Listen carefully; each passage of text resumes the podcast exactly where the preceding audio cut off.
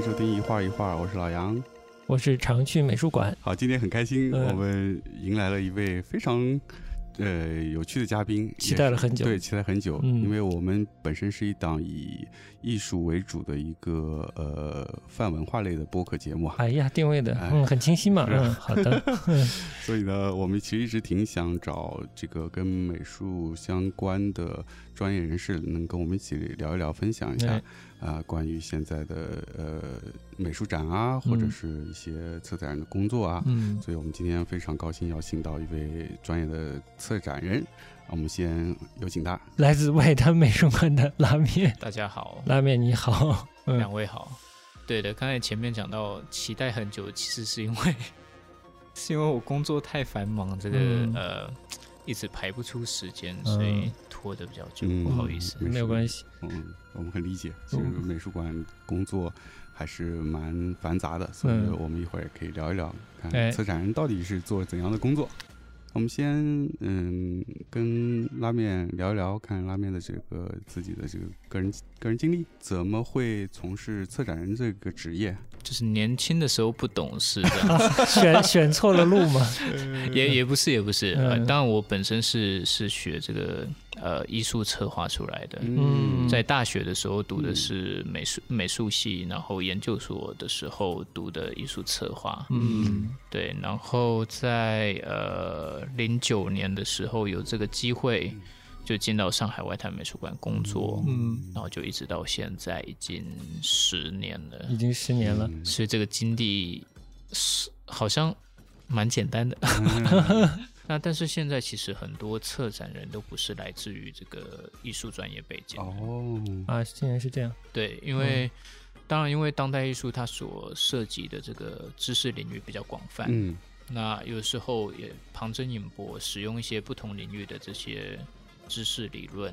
嗯嗯，有的时候也的确有很多来自不同领域的人，就是参与到这个策策展这样子的一个工作。嗯那我觉得这个可能是目前大家认识比较多有关于策展人的工作的一个想象吧。嗯嗯对，那但是策展还是有他一个专业工作的部分。那这些训练的确，过去我们在学院呃学习的时候是有一些基础训练的，比如说一些呃 museum study，就是有关于这个博物馆的一些知识。嗯嗯然后呃，艺术管理，然后呃，艺术史当然是必要的。嗯，那再来就是一些文化理论或批判理论这样子的一个课程。据我所知，听起来这个艺术是呃艺术策展这个专业好像是比较新的专业吗？它其实在国内算新的嗯啦，对。嗯那当然以它最一开始是不是出现在学院里面的？嗯。最一开始呃，那当然这个这个部分是就我所知道来嗯说啊，嗯就是我知道这个近代的部分是。呃，在美国，这福特基金会他们嗯。开始开设这样子相关的艺术策划相关的一些课程，那所以我才说一开始它不是在学院内的，嗯。嗯。那到后来就是慢慢有这样子的一个需求的时候，那学院也开始开设这样子的一个相关的课程，它比较算是综合性的吧，嗯对，它不像是呃艺术史比较呃比较呃纯粹在读嗯艺术史，那你本身我我比较好奇，呃，拉面来自于台湾，但我不知道你学习这个艺术策展的时候是在什么地方学习的呢？也是在台湾，也是在台湾。那在台湾这个艺术策展这个嗯怎么说领域或者呃学科大概有多久的历史了？应该也是从两千年左右开始。哇，那你当时是学了一个很时髦的、很新的专业。台湾的一些当代艺术的发展然后也大概到这个九零年代的时候，有一个有更多人从这个海外学习回来，嗯引入了，那对，嗯。那再慢慢把这些呃这些系统呃这些学科带到台湾，对。嗯早期其实是没有策展人这样子的一个一个名词的，嗯，没这个概念，对，嗯就以前我们都说，可能你是美术馆的馆员啦、博物馆的馆员啦、嗯或者是研究员，嗯对。那策展人啊，这个相传是这个陆荣之老师嗯啊，把这 curator 这个词翻成策展人。策展人哦对哦，但我们当然都知道，策展人 curator 这个嗯词，其实在国外啊，不，嗯。在这个英文的原意，它是呃有研究员这样子的一个哦含义。嗯。那它可能是，比如说有一些博物馆或美术馆，它有、它有典藏，它有 collection，、那 curator 就是这样子的人，他是负责研究藏品，然后把它嗯。做出一个展览呈现，这样子、把它研究成果嗯。做成一个展览的一个呈现。嗯。台湾早期的时候也没有这样子的一个词汇，嗯，那个时候也也蛮有意思的，在所谓台北美展，台北美展是一个官方的性质展览对吗？对对对，哦呃，有一届这个美展，他们就有一个类似呃有一个称呼叫责任艺品，嗯，那其实这个责任艺品它有点有点就是跟策展人的角色相近，嗯，对，所以呃，对，之前有一位朋友在做这个研究啊，他里面就有提到这样子的一个渊源，我觉得是嗯蛮有意思的。嗯对，所以以前是没有，那后来嗯才开始有。嗯因为像日本的话，它也是，它是它叫什么学艺员，对就是学艺像馆员一样的这种，对对对对对对嗯对，所以这个这个单词、这个名词已经存在，或者这个概念存在很久了。但是这个作为一个专业没有那么久，或者甚至为了这个专业培训相应的人才，这件事也没有很久，对吧？嗯，对，嗯，嗯，蛮新的，蛮新的，嗯。但现在在整个艺术场景里，策展人的地位是越来越越来越重要。对，这个东西其实是拉面露出了骄傲的笑容。哎不是骄傲的笑容，是觉得 嗯是觉得这个东西其实是应该值得被反思的，就是说嗯为什么策展人好像被大家认为是一个呃权力的象征？嗯这个东西我觉得是值得商榷的，有没有必要？嗯，应该这么说好了。就是现在整个上海这个艺术场景啊，就一个泛的艺术场景特别大，从官方的美术馆到民间的美术馆，到商场，到小的所谓的艺术空间、小画廊，都在做艺术展览这件事哦。嗯，所以我们是不是要请拉面从一个策展人、一个专业的角度来讲讲什么是艺术展览，然后这个专业的美术馆在做艺术展览的时候，他们的出发点这这个方向来讲讲。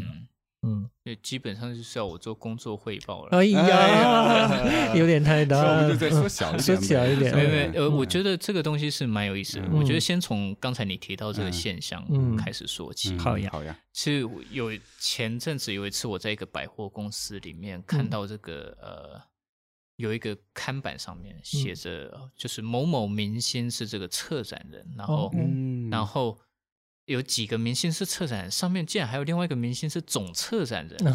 哇塞，我这个听了，我就 看看到，我觉得真是嗯喜出望外啊！哦这个这个这个 艺打术入明星圈，对的，这个这个艺术的这个影响，既然已经这么的一个大众普及化了，嗯这个当然有一点点，有一点点啼笑皆非。我觉得就是说，嗯就一个在上海生活也十年的人，嗯我觉得看到呃艺术和商业之间的这个关系是变化的非常非常的快的。嗯嗯那这也就可以慢慢可以回应到，就是说究竟什么样是美术馆？嗯那很在很多人眼里，美术馆就是一个展览馆。嗯嗯然后先讲到，就是说我们那时候外滩美术馆刚开馆的时候，嗯二零一零年，二零一零年开馆的时候，那个时候就是呃有一次就是遇到一个观众就走进来前台，嗯然后他就说啊，嗯。麻烦把你们的那个导购叫出来。啊我想，我哎 哎，这当下有点这个懵了，就是嗯错愕把导购叫出来是嗯什么意思呢？嗯，啊，那他想买作品，这样。哦那那很啊，这个这个小例子就是可以嗯说明，就是说大家对于这个美术馆的一个认知还是有点不够明确。嗯对，那我刚才也跟两位大概嗯提到，就是说美术馆作为一种呃非盈利嗯。呃艺术机构，嗯。不是为以这个商业盈余为目标去去做运营的，嗯它的这个收入所得会回到运营这个这个机构所使用这样子，而不是分给比如说股东分红啦，嗯就是他的持有者不从中得利。对啊、嗯。对对对，它某种程度上可以来可以这么说，嗯。在嗯。在国内有另外一个词啊、就是民办非企业，哦民办非企业就是民非，哦然后我们简称哦民非，民但是民非跟 NPO 还是有一点点差别，这当然是在这种所谓呃法律上的一个严格的一个界定，这个还是有一。点点差别，这样子。嗯对，那所以回过头来说，就是美术馆其实是一个社会公益机构，嗯。嗯啊，那从事这个呃艺术的一个研究以及策划，嗯，那这是一个一个比较普遍的一个定义。嗯那一般美术馆就是分成几个呃几个职能，啊嗯比如说展览、教育、典藏，嗯。呃，还有推广，啊。嗯，然后但是现在呃蛮多美术馆是没有典藏这个哎部，分对，，这个我也蛮好奇的。嗯对，像外滩美术馆也可以说，呃，基本上没有典藏，或者嗯说不以不以收藏为主要目标这样哦子。呃，就有另外一个说法，就是像这样子的艺术机构，我们可能也称为 art center 艺术中心。这哦，样艺术哦中心，对嗯那但是这美术馆艺术中心这名名称上的一个一个呃通用，其实是没有太大太大的一个问题的。嗯好的，嗯嗯哇，那我就更好奇了，因为我觉得，即便是一个非盈利机构，那你还是嗯，就是开办美术馆的人，希望在这个整个美术馆或者艺术中心的运作中，不断的有所积累。那如果没有典藏上的积累的话，他怎么就是我不能说量化，但是就是看到自己的这个增长呢？它累积的是什么呢？嗯，对于我们来说，更多是提供这些无法量化的东西。嗯，对那当然，它有一定程度的东西是可以留下来的，比如说嗯你有一些出版物，嗯嗯，然后你有一些视频，呃，这种呃呃视频录像这些嗯东西都是、都是可以留下来的。嗯对，其实究竟美术馆是什么样子？嗯一个美术馆该是什么样子？这个嗯问题是我们自己也在反思、在思考的。嗯就是说，一个美术馆难道就是只有展览吗？嗯，这个东西是，比如说我们让去美术馆，我们说啊，我们去看展览，去美术馆看展览。嗯但其实美术馆可以提供更多东西，嗯然后可以提供以更多不同的形式的活动嗯和我们的观众产生交流。这个是我们自己呃近几年。特别在呃国内这样子的一个环境啊，刚才也提到了，嗯就是国内自从这个九零年代末二十一世纪初开始，呃，经历了好几波这种美术馆的建立热潮。嗯对，那在这样子快速建立热潮的这样子的一个状况之下，它似乎还没有慢下来嘛，嗯，对吧？哦，越来越多。那 对，像像今年这个今年这个呃西岸蓬皮杜的这个、呃开馆，嗯然后就我们所知，还有好几个美术馆也还在计划中，还在路上啊对，我对听说是有然十后几个在筹备哦，嗯对，然后除了北上广嗯呃，除了北上广之外，很多二三线城市也都有这个美术馆，然后也都嗯聘请到知名的设计师，嗯。呃，来为他们设计这些嗯。场馆馆舍这样子啊。嗯。对，所以越是在这样子的一个情况之下，我们就越要去检视我们自己做的事情。嗯嗯。如果只是一直在生产展览啊，嗯。就是展示艺术品，嗯有的时候它是一种消费，嗯，你生产消费，生产消费。那就是这样的情况下，你会觉得艺术馆或者艺术中心在做的展览，有点跟新兴的商场里的展览，甚至画廊里的展览这样有近似感了吗？就是它的区隔不明显了吗？有一些的确是，就是比如说，你看这个展览在什么样的地方办，嗯它就有它的一定的属性在，有对吧？嗯我今天不会，我我当然不会去说美术馆做的展览就比较高级，嗯。啊，比较高大上，嗯。那这样子是一种非常自大的一个、嗯。一个态度。嗯。只不过就是说，你认清楚，就是你在看什么样的展览，我觉得这是重要的。嗯。对于观众来说，你只要分得清楚，你是在看什么样的展览，嗯。它有没有达到那样子的一个语境里面，它所要达到的一个目的嗯就可以了。嗯嗯你也当当然可以在商场里面可以看展览了、没有什么问题。嗯我们刚开馆的时候也是在想着，就是说，哦，究竟要怎么样可以让观众进到美术馆来？嗯然后那个时候，我们有一就是希望，就是说，美术馆变成是大家周末会去的地方，美术馆变成是大家日常生活、休闲生活会选择的一个选项。嗯。哦，嗯。除了百货公司、电影院、呃公园，but anyway，嗯。就是美术馆也可以变成一个一个一个休闲活动的一个一个区呃选项这样子，对。嗯所以当商场里面开始有这些艺术活动出现的时候，某种程度它是一种结合，我觉得还不错。嗯。对，就是我记得我有一次在这个 K 十一吃饭的时候，嗯。就看到这个 K 十一的一些墙壁上有贴一些艺术的一些呃一些话语，我觉得诶竟然没有违和感，嗯。就就是好像还融合的蛮自然的这样子，嗯。对。所以我回回过头来，我觉得就是说，你分清楚你在看什么展览嗯。就好了。嗯。那我觉得有这样子的一个呃一个一个主动意识是重要的。嗯。嗯哦，你不你不要觉得就是不要不要就是呃，比如说你把在商场的展览和在美术馆的展览做一个呃无效的一个横向比较，那就嗯那就没有什么意义这样子。嗯对，嗯，嗯嗯，还蛮难的，其实。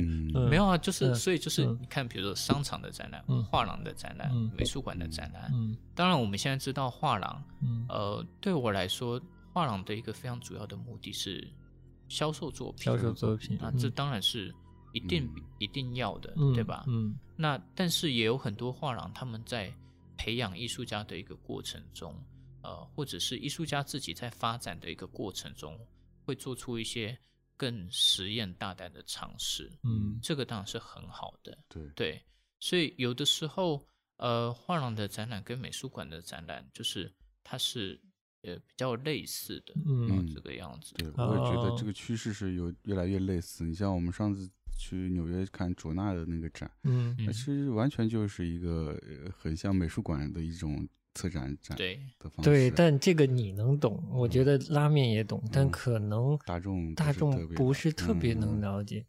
对，就希望嗯就听完这一期就了 解。啊，对对对，嗯没有开玩笑，但是呃，我记得其实早期中国的一些画廊可能比较少有策展。对的，嗯对，对我，我现在有一点点忘记从什么时候开始，嗯就是画廊也开始邀请一些策展人去嗯呃策划他们的嗯展览。那当然，刚才提到像卓纳这样子的一个嗯画廊，嗯啊，它是一个非常大的一个画廊。那它跟一般的这种画廊又有一个差异在，嗯所以就说 again，就是我们不会就是说，啊、以以以偏概全，又或者是就是说就是很，嗯，就是很很简单粗略的去分、分别，就说哦，画廊就都是什么样子，嗯，美术馆都是什么样子。嗯就像现在上海有这么多美术馆，但嗯其实大家的定位都有所不同，这样子。嗯，对那我们就不妨以这个外滩美术馆做一个例子来聊一聊。嗯嗯就是外外滩美术馆现在的这个定位是怎样的？嗯呃，外滩美术馆当然呃，简单来说，我们是以当代艺术为发展嗯的一个一个呃主要目标。嗯近年来，我们呃，就像刚才讲的，我们在自我检视，嗯如何在一个在一个呃逐渐僵化的一个状态里面，嗯再重新去找到一些活力，如何去松动这个结构。这样听上去好像有一点点这个、呃、抽象。抽象，嗯。但是或许吧，或许嗯。这样子的、这样子的说法，是因为我在里面工作，我在嗯这个制度，我在这个结构里面工作，我们可以感受到的一些、嗯。一些东西。因为对我来说，如果我作为一个普通观众，我会觉得这个整个场景在蓬蓬蓬勃的发展，嗯是，所以我有时候自称 DJ 乱花嘛，就乱花渐欲迷人眼，就很嗯会容易分辨不清。对你，你这个你这个这个回回应说的说的蛮好的，我觉得嗯就是、就像你讲的，你看到它好像一个在成长的一个过程，嗯对吧？嗯对，数量上也有很大的一个成长，但重点就是它就是数量成长。嗯嗯但是你如果仔细再去检视这么多美术馆在做的事情，它的一个方法跟它的一个形式，却是很单一的。嗯。我们都知道展览装置的一个形式，从早期在这个西方西方早期的这种沙沙龙，嗯。嗯这种贵族家里的沙龙，是，到后来的这种万国博览会，嗯。嗯。其实展览史它有一个非常长的一段历史。嗯。那展览的形式，它的一个中心也慢慢的从这个物件扩展到嗯空间，嗯然后扩展到人的活动，嗯人在其中的活动的行为都被嗯考虑在内。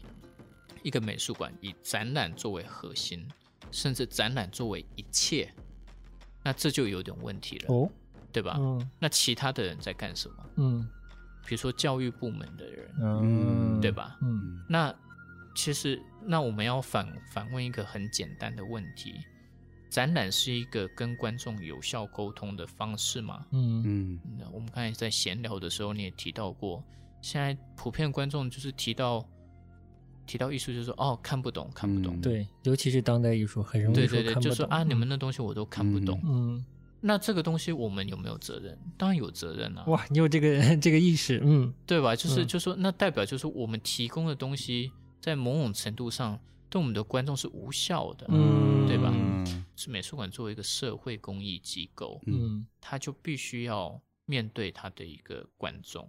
嗯那除了展览之外，美术馆还有研究、还有教育这样子的一个功能。嗯然后除了展览的形式之外，还有研讨会、讲座、工作坊、嗯，放映会，放映会，放映会，各种不一样的一个形式。嗯那甚至我们要细化到，在这每一种形式的活动里，是怎么跟观众沟通的。嗯。我们跟观众沟通的时候，你嗯。这种相对位置、嗯。是以上对下呢，还是相对平等的一个对话关系？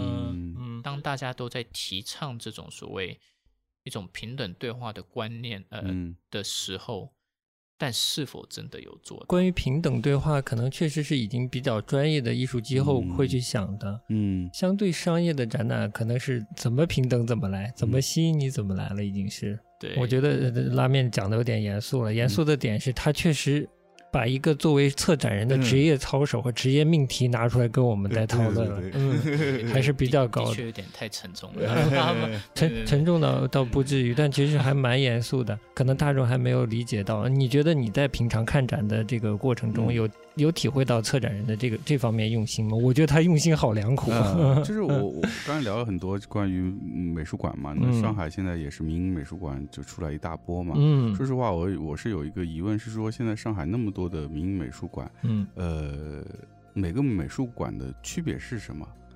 对，他自己的方向是什么？但是我我就虽虽然不是说每个美术馆都看不清楚，但是至少说外外滩美术馆，我觉得就是这两年这两年蛮我的我清晰的感觉啊，可能不知道是不是你们策展也是这方面重心。我的感觉是说，一是说对于呃东亚这部分的研究比较多，嗯有看到很多无论是呃中日韩啊，甚至是东南亚啊东南亚一些艺术家，对嗯然后第二方面，我觉得是对于一些年轻艺术家，这个年轻艺术家，我觉得范围很广，嗯。有很多真的是以前嗯没有呃没有听说过的，嗯。或者是他甚至都嗯。原先不是在当代艺术领域里的人，嗯。哦。包括上次那个印尼的那个表演那个。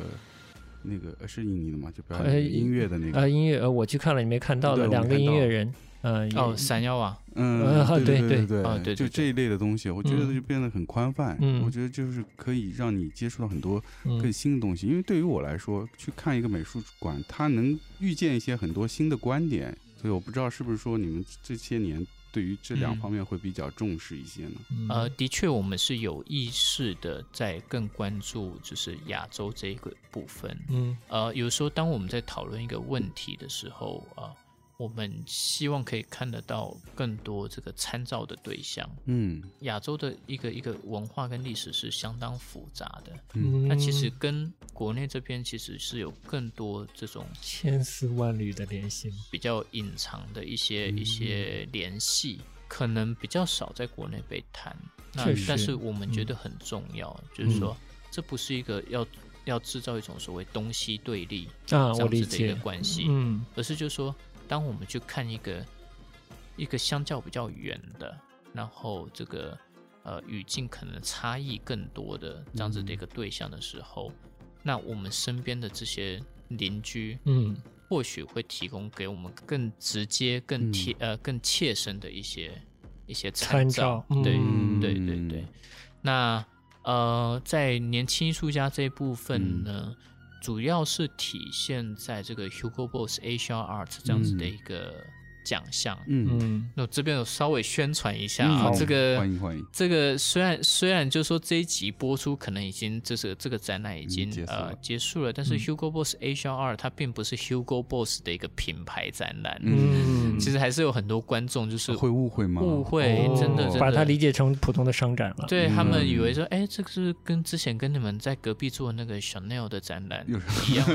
不是，就误会大人。那 Hugo Boss Asia Art 是一个 for 呃亚洲年轻艺术家、新锐艺术家大嗯的一个、一个艺术奖项。嗯看不到衣服，看不到衣服，对对，看不到衣服。然后这样子的一个展览，其实是呃呃是给入围艺术家的一个展览。嗯，对，那这个展览是每两年一次，嗯然后它是呃针对这个三十五岁以下的一个艺术家。啊，我俩都没资格。嗯，对好的。然后嗯 然后另外一个部分，的确就是说，当我们在找寻一些合作的对象，比如说刚才你们提到的这个来自印尼的嗯嗯实验音乐组合山亚娃，嗯他们在国内基本上在国内的艺术圈是基本上零知名度，嗯这么说好了啊。对，可能一些少数一些关注表演艺术的人，呃，是知道他们的。嗯那但是对我们来说不成问题，嗯就是说我们没有必要去找一个有名的人来证明一些什么事情。嗯就是只要你活好，嗯对吧？嗯这个东这个东西就是对你如果有有好的一个艺术创作，那呃我们就可以就就就就会想要跟他们合作，来邀这样子请他们。嗯对，嗯所以我觉得有一次我们呃就是这个我们馆长有一次私底下跟我们讲一句话，我觉得觉得也蛮蛮认同他的，就是说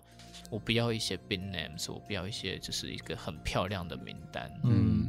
我甚至可以接受一个别人都不知道他是谁的谁这样子。嗯。那但是如果他的一个他有一个好的想法，他有这个有好的创作，我们都可以合作嗯这样子。嗯，对，很开放。很开放的，嗯。嗯，对啊，因为现在是刚才我们说有很多，无论是商展啊，还是美术馆展，现在很多是能呃一种方式是引进国外的一些比较知名的或者我们说比较大牌的艺术家的展。嗯当然，这个一方面也是有这个需求，但是我觉得另一方面，像外滩做的这一类的，可能不是很知名的艺术家，嗯我觉得他也需要一个平台来展示他的作品。嗯嗯嗯嗯，是我觉得这是特别好的一件事。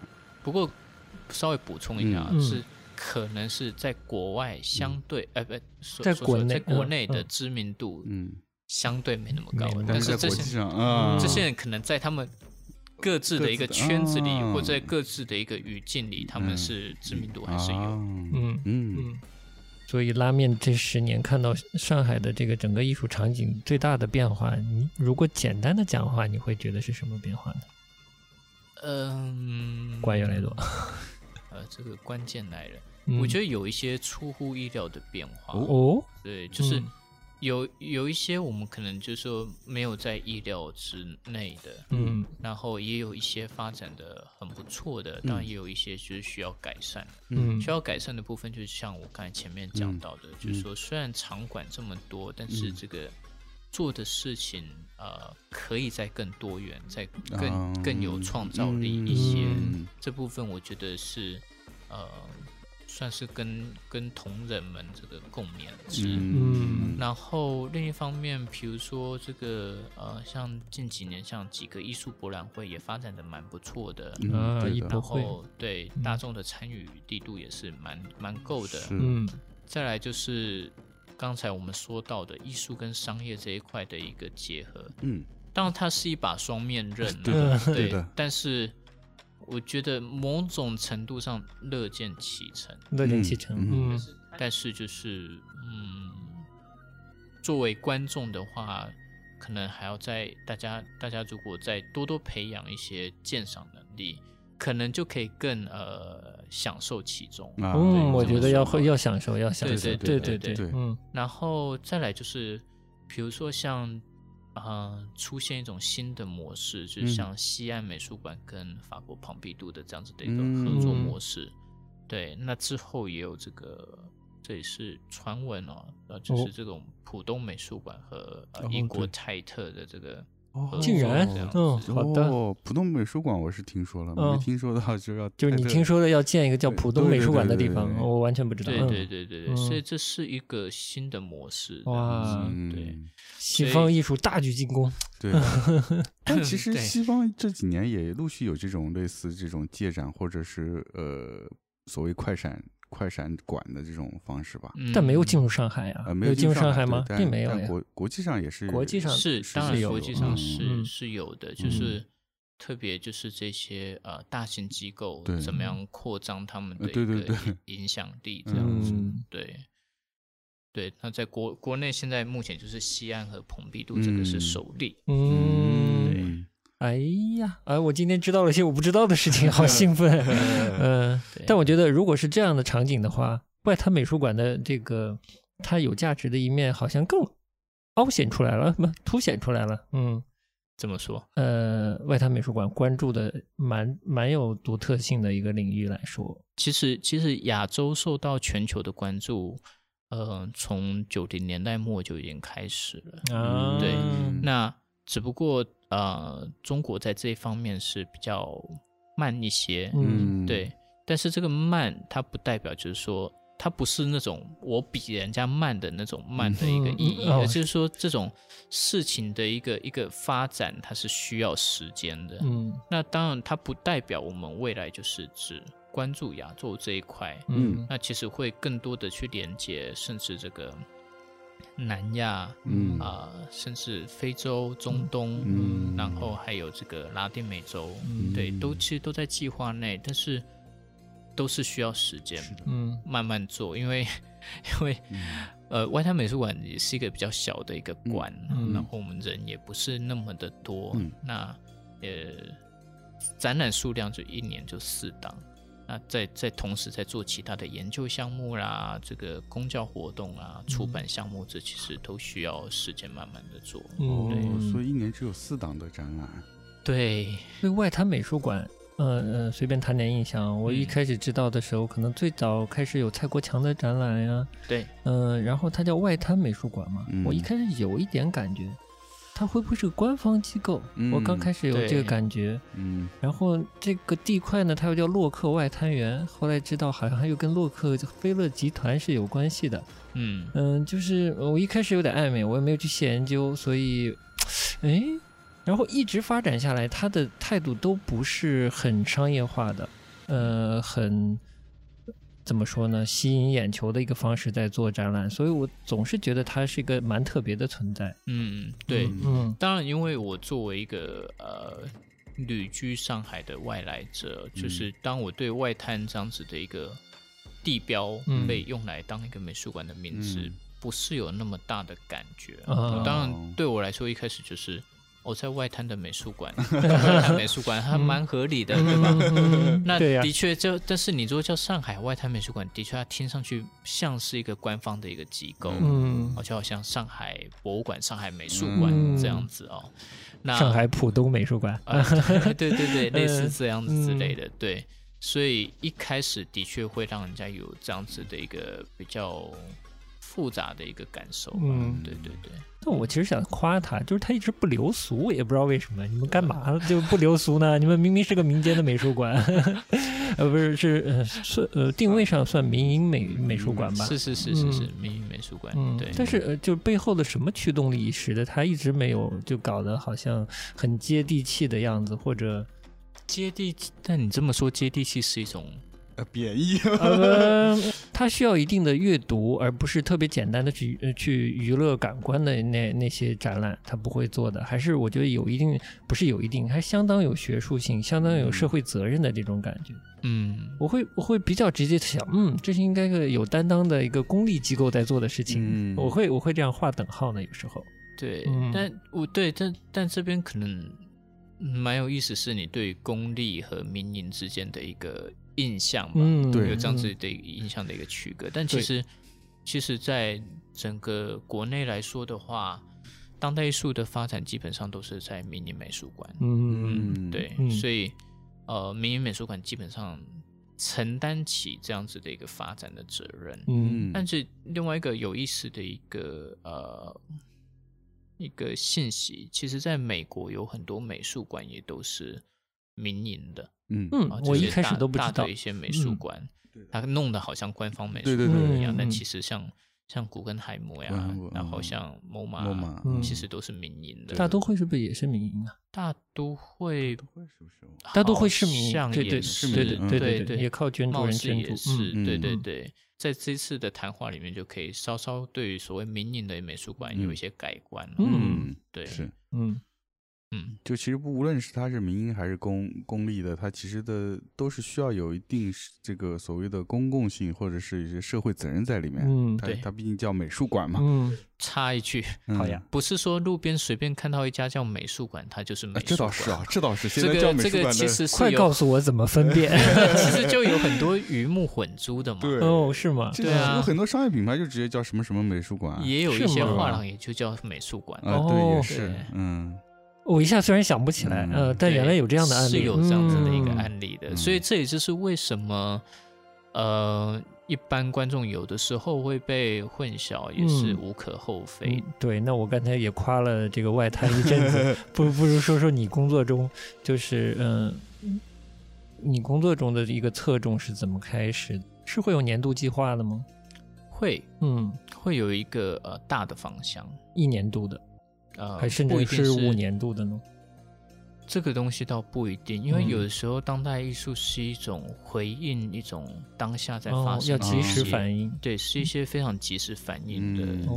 你回应一些当下的一些嗯危机嗯啊，比如说像最近我们都特别感受到就整个世界的一种纷纷，是这种纷乱嘛，呃，也感受到这种呃人跟人之间、区域跟区域之间、国家跟国家之间的这种隔阂，嗯是越来越明确。嗯是的，那那要怎么样提供一些比较批判性的一些观点？嗯，对，那这个是这个通常是我们在发想的一个起点吧，嗯这么说好了，然后再根据呃不同策展人他的自己关注的点，嗯。近年来我可能特别特别关注，就是说这个人跟人之间的关系，这如何去怎么样去被建立起来，哦，嗯。然后再来就是一些呃去观察现在这个社会的一种情绪，嗯。人的一种情绪，嗯。然后还有呃，特别是特别在上海吧，上海在这个地方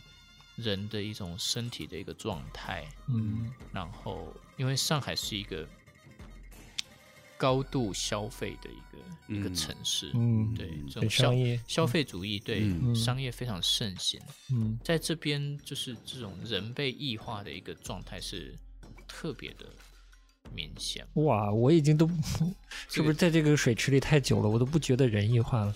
嗯。其实有时候跟上海本地的朋友聊天啊，嗯。我觉得就是大家觉得，哎，好像在在上海的生活好像越来越无聊了。哎，哦，那倒是，那倒是你能做的事情好像对的，嗯。越来越单一了。你不是 K 歌、逛街、看电影、嗯。喝点小酒、嗯，看个网红嗯展，哎 之类之类的。对，就呃是它有一种所谓这种大都市的一个套路吧，嗯这么说好了。还挺明显。对对对。嗯那我觉得，毕竟这个美术馆在上海，有时候去回应一个从上海的一个状态作为一个出发点是必要的。嗯嗯，一八年策划的一档呃 RAM Highlights 叫嗯“谁的身体”，嗯那基本上就是在这样子的一个基础上嗯嗯去去探问你，去问询你，就是。你以为这是你的身体，但究竟是谁的身体？嗯你的身体是怎么样被塑造出来的？嗯嗯对，Room Highlight 是你本人在策划的一个项目吗？这两年是由我在策划的。嗯对，嗯它是一个以呃以表演性实践，就是以表演类的作品，嗯但呃这这边其实是有点呃有点拗口的，因为嗯有时候它并不是就是说你来看表演，有时候是有一些视觉艺术作品，但是嗯它有一种表演的一个成分，成又或者表演的一个性质在里面。嗯，但基本上它是必须要有表演成分的，而不是简单的陈列，对吧？对，嗯对对对，嗯没有错。嗯。然后当时你策划了这样的一个主题，是跟身体有关的，也是在回应上海当下的状态嘛？对，嗯然后其中有一部分跟这个呃中国的艺术家努努控的一个合作，嗯所以呃那个时候就在跟他讨论，就是说像现在特别多人去健身嘛，嗯，对，去运动嘛，对，那健身运动到底是为了什么呢？嗯是为了健康，还是为了能更好的吸引异性呢？嗯，又 或者当然也有可能是吸引同性啊，嗯对的，啊，是是是就为什么我们去这个呃去这个运动运动下来之后，你会觉得哎精神蛮好的，有嗯活力，哎，但是为什么去跳舞跳完之后就啊好累，要睡一整天？嗯。当然没有，但也有也有例外啦，也有人可能去去这个跳完舞之跳完也后也很精神也是特别精神，嗯对对对，所以就是就是会去讨论这些这些话题，然后嗯透过工作坊的方式，然后啊、呃观众可以参与进来，但它不是简单的践行这个运动或者活动，而是希望通过你在做这些活动本身，思考为什么做这个活动，是吧？对它的衍生出来意义的东西，对对对对，呃还蛮形而上的，是吧？嗯、对，但嗯。我觉得有时候也的确，或许有时候，嗯，我们在讨论当代艺术的时候，或许会太容易带入，就是说，究竟做这个事情它的意义是什么？嗯。它背后有什么？这个作品有什么意思啊？嗯。对，对，那这个东西或许在这边也可以哎，跟观众稍微是提醒一关于一个下。哎，这回应这看不懂这件事儿，对，回应嗯。到看不懂这个事情，就嗯。是通常我在做导览的时候啊，嗯。就是我们会发现大部分的观众是懒懒于，就是懒得去观察，嗯，我我得好好点个头，嗯，对，就是他定睛于眼前的事物，而不嗯去看旁边的东西。嗯。那再来看到眼前的事物，他也就只是看着、嗯。盯着看这样子。哦、嗯。嗯那其实其实有时候，嗯，这是一个很呃基础的一个艺术品的一个鉴赏方式哦。嗯你眼前看的这个东西，比如说我现在眼前有一个吊灯，嗯。这个吊灯上有一块布罩着，嗯，这罩着的这块布上面是有黑色三角形 对我就是我嗯。就是在叙述我真的眼前现在看看到的这个灯。东西，你去把你眼前所看到的东西去叙述出来，嗯。然后你会慢慢得到一些线索的。嗯。然后比如说这个吊灯是吊着的，嗯。嗯。然后它是什么颜色的灯？嗯。嗯呃，黄色灯是不是让你觉得比较温暖？嗯那冷色的灯，它给你另外一种冰冷的感觉啊，情那或许绪有了，嗯，对，嗯那跟它的一个主题可能有点关系。嗯再来就是说，它和旁边周围的一个环境有什么关系？嗯呃比如说，它是一个很大的吊灯，还是一个很小很小的吊灯？嗯那这个很小很小的吊灯是在一个很大的空间，还是很小的空间？嗯所以就是说，你会透过这些你所直观的看到的一些东西，会嗯先获取你的第一步的一个信息。嗯再来就是作品的名称，有时候会给一些提示啊、对那这些提示仅限于。就是除了这个无题之外、啊，就是有时候经常被人诟病对对对无题的作品，我们就这个不在这个讨讨论论范范围围内了啊。对对对对，然后所以就是这些东西是一个哦，嗯当然这是一种方式，就是我们从这种呃你所看到的东西，试图去阐释它的一个意思。嗯。另外就是说，有很多作品，你无论你经过了这一番检视之后，你还是 get 不到，嗯。嗯。就太难了，嗯。这个看不懂，嗯。那怎么办呢？嗯，接下来我的建议，这这也是我自己会用的方法。哎，就有时候，比如说我们当看到一些不熟悉的艺术家的作品，嗯。我真的看不出有什么感觉，哦，对吧？嗯。因为感觉这个东西有时候在当代艺术里面，或者在一些艺术家的创作里，它是被削弱的，嗯哦它是刻意被减弱的，嗯对吧？它如果是一个很文本性的一个作品，嗯。它如果是一个非常研究性的一个作品，它就可能不会在它的一个形式上嗯。做一个呃非常表现性的一个嗯创作。嗯。它不激发情绪，是吧？对、嗯。对，那再来就是有一些作品是你看不懂，你再多看几眼，你嗯放空的看，嗯。你放空的 看，嗯。特别这个这个是我特别在看这个录像作品的时候，哦。我自己的一个小小撇步哦，这个嗯。撇步是闽南语嗯。就是小技巧，嗯。就是因为因为现在也非常多这个录像作品嘛，对。嗯。然后有时候就哎要看好久，嗯 然后但是有时候你时间又不够，嗯但有时候不妨就坐在那边坐个五分钟好了，嗯你稍微放空一下，嗯然后你会发现，这是我自己啦搞不好这是我的特异功能也说不定，嗯就是发 现有一些信息会特别的明显。嗯，当你放空的时候，那些信息反而会变得特别明显。然跳出来，嗯。嗯。对的，你有时候就是当你太要去深究一件事情的时候，你反而看不到全局。是。然后你放空的时候，你就觉得，嗯，哦，他来找你了，诶，嗯。啊好像感觉到什么了，哦嗯。感觉到什么，就是，诶，为什么这个讲述的方式特别的口吻特别的平淡？嗯。为什么他明明在讲一个凶杀案，嗯。嗯为什么这个艺术家的这个口吻特别的平淡？嗯为什么？嗯，你可能突然会有这样子的感觉，嗯。你觉得就说，哎，这个艺术家讲的故事似曾相识哦，嗯。好像好像每个人都有这样子的一个经验，嗯。嗯他是不是想要试图勾起某种集体记忆的一个共鸣？嗯，所以这些信息它就会慢慢跑出来了，嗯嗯。你就会开始有感觉了。因为好的艺术作品，他做的工作不会是无意义的，嗯这么说好了。嗯对，那当然再来就是多看，嗯。对。就像你真的多看，你就会对。你会看出艺术家的套路的啦。对对啊。是的。大家有时候套路是嗯。其实差不多的。对。嗯。对，就我们也会分享一有时候也会分享我们自己观看的那个经验嘛，嗯。其实我们也差不多，就是嗯。也是说，一是需这个观赏还是需要经验的，所以你还是要积累你还是得多看。第二就是还是要主动打开你自己的感官，嗯。对。不是说我看到一个东西就就像你说盯着看，然后呃看不懂就结束了，嗯对，还是要发挥自己的感官和自己经验去再去对的，而且有的时候有一些作品是空间装置，嗯嗯空间装置需要的就是观众在里面走来走去。嗯嗯对你走来走去，你看上看下看左看右，你可能会看到不一样的东西。嗯对嗯对，嗯嗯，这经验分享的很好。就是如果嗯听众中有看艺术品觉得有困难的，嗯，不要自卑，嗯。不要放弃。不。要放放弃。弃有十年策展经验的 拉面同学都会遇到一些作品会有点挠头，对。又何况你呢，对吧？对啊。给自己多一点时间。是嗯。是是没有错。嗯，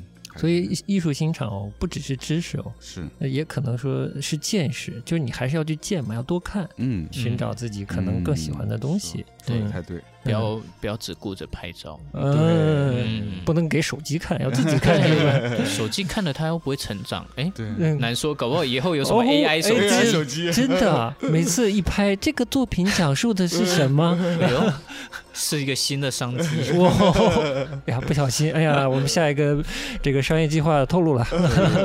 哎，是如何观赏这件事情，对策展人是有有任何要求吗？就策展人会会把自己放为一个观众，嗯，但又对自己要有专业要求嘛？是不是有点分裂？对，嗯这个东西就是是我每次都会特别感兴趣，就是当一般观众，看的时候跟你是不是一样？我已经永远无法再回到那个状态。哦，对吗就是那个纯真的状态，回不去了也不。是说回不嗯回，就是说我有时候特别的感兴趣的一件事情，就是我如果是一个没有学过艺术的人，嗯我看艺术会是什么感觉？嗯这么说好了，嗯当然因为现在现在当我们有时候在呃在这个设计展览的陈列的时候。我还是会把自己当成一个观众，嗯然后在美术馆里面走嗯走动。当你往前走的时候，你先看到什么，然后你走几步会看到什么东西，这个东西的大小是什么样的，它会带给你什么样一个体量上的一个感觉。嗯。比如说像《白雾曲》这档展览，嗯。它就非常的复杂，嗯，是它作品非常非常的多，好多呀，超多的。嗯。我那时候也是蛮头疼的，嗯。就是就外滩美术馆第一次呃展示这么多艺术作品，嗯。一次大概有多少件？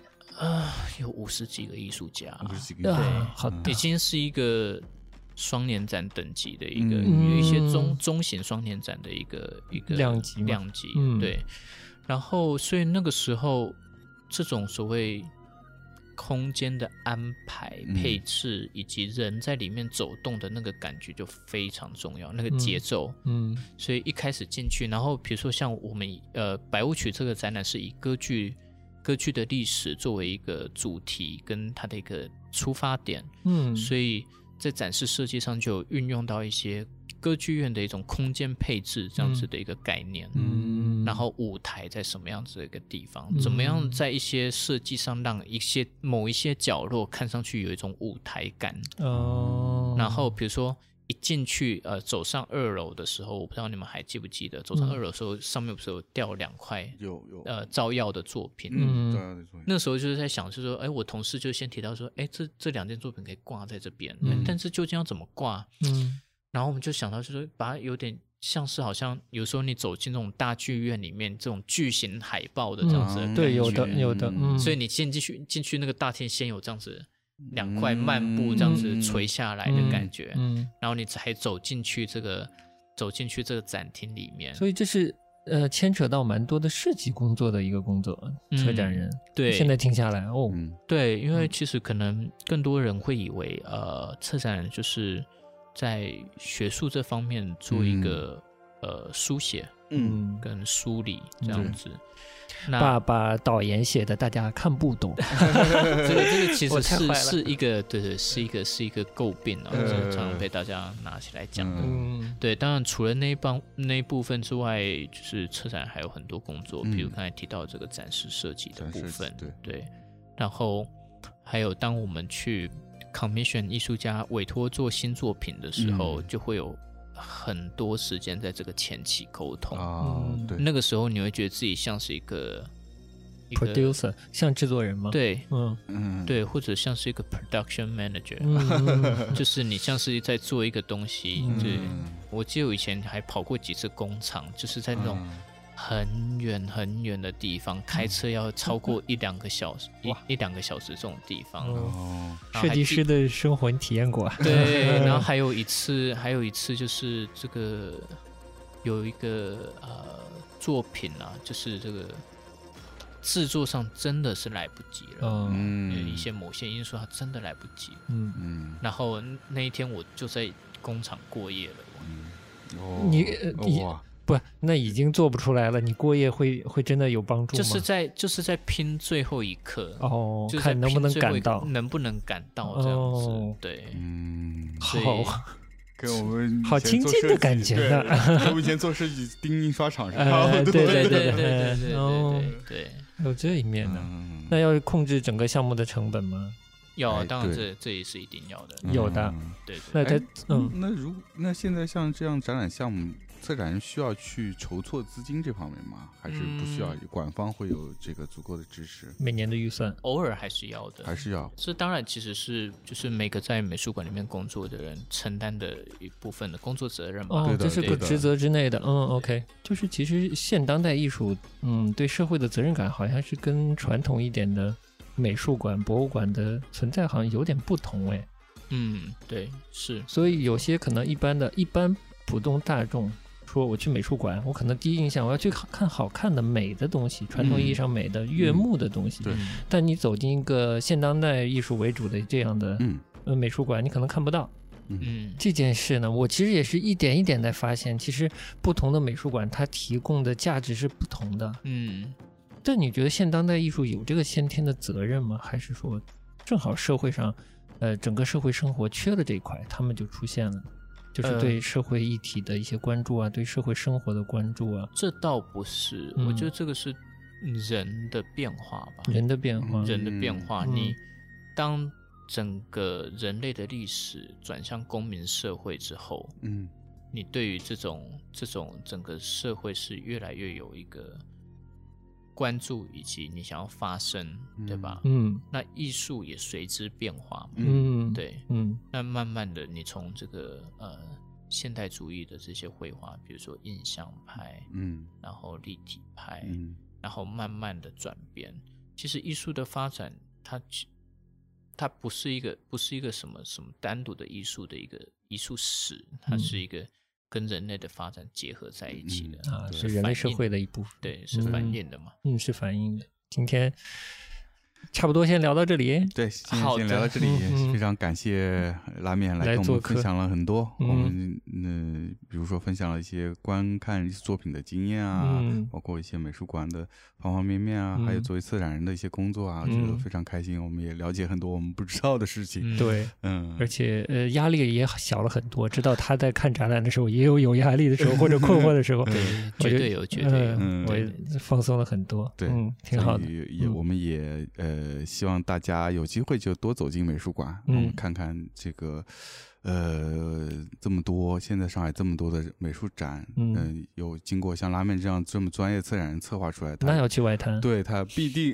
他必定是要有些什么东西想要说的，嗯。所以大家可以自己感受一下嗯这些嗯不急着艺术作品，看懂它，可以先放空看起来。是的那这边最后我也提一句，就是呃，上海外滩美术馆目嗯。前展览呢，呃，就是到一月五号结束，结束之后美术馆会呃闭馆，嗯。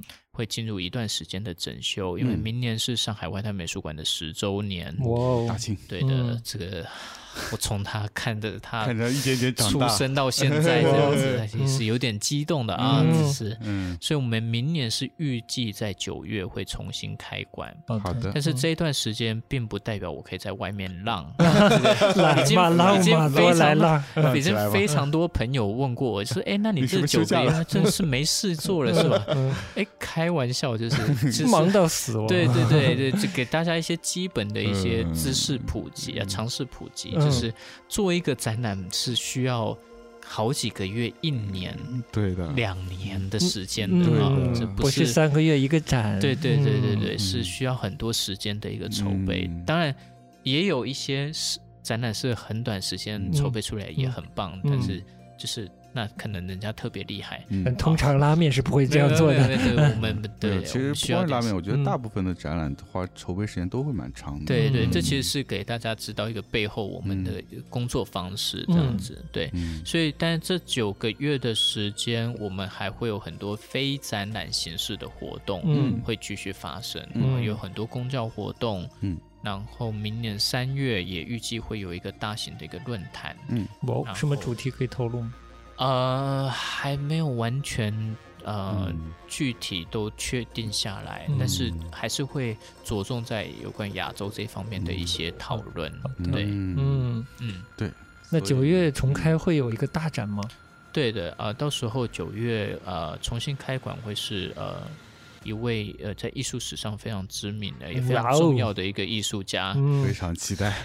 是呃嗯。呃呃 John Armley 的，呃、Armley，来自哦对来自于瑞士的一些艺术家，呃，我们这一次会会更多的去回顾他呃作为艺术家早期职业生涯的一些比较实验性的一些作品，嗯。有一些表演，有一些有关于声音部分的，嗯。呃，然后还有后来他自己也有成立一个艺术小组，嗯。有做很多艺术出版。嗯。哦那这个部分，对这个部分是可能是大家目前比较少呃看到他的作品。哦，大家可能在其他地方也看不到的东西。对，嗯然后、呃也会跟这个在呃呃日内瓦，对日内瓦的这个美术馆呃合作，因为他们拥有这个 John 他的呃比较多的作品的典藏，嗯对。嗯，嗯，好我们期待这个大机会。嗯大计划，好的，好的，那我们谢谢大家，谢谢，感谢拉面，我们也欢迎拉面经常来我们做客，对，有什么新的展览可以给我们分享，对对对，好，那我们今天就到这里，拜拜，拜。拜，拜。